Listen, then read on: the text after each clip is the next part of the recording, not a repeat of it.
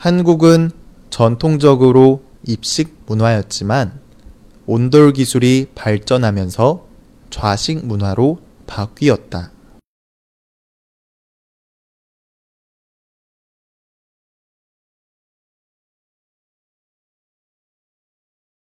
한국은 전통적으로 입식 문화였지만 온돌 기술이 발전하면서 좌식 문화로 바뀌었다.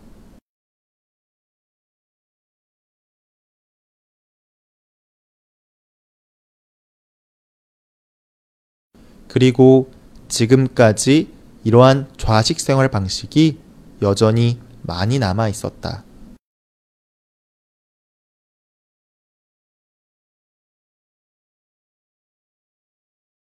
그리고 지금까지 이러한 좌식 생활 방식이 여전히 많이 남아 있었다.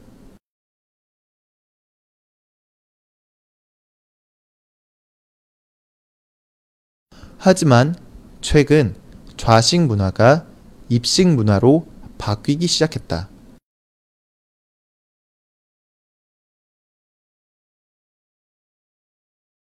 하지만 최근 좌식 문화가 입식 문화로 바뀌기 시작했다.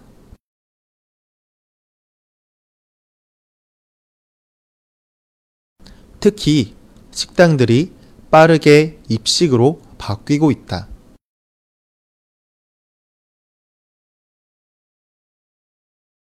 특히 식당들이 빠르게 입식으로 바뀌고 있다.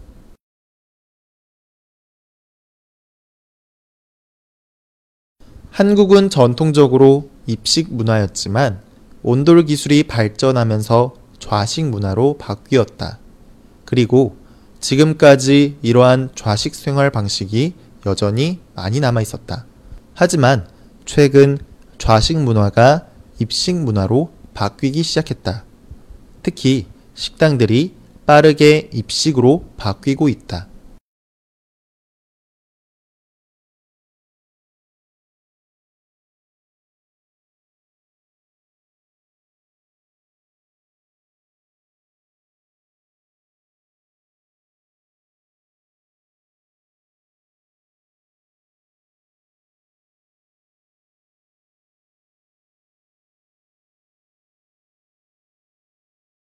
한국은 전통적으로 입식 문화였지만 온돌 기술이 발전하면서 좌식 문화로 바뀌었다. 그리고 지금까지 이러한 좌식 생활 방식이 여전히 많이 남아 있었다. 하지만 최근 좌식 문화가 입식 문화로 바뀌기 시작했다. 특히 식당들이 빠르게 입식으로 바뀌고 있다.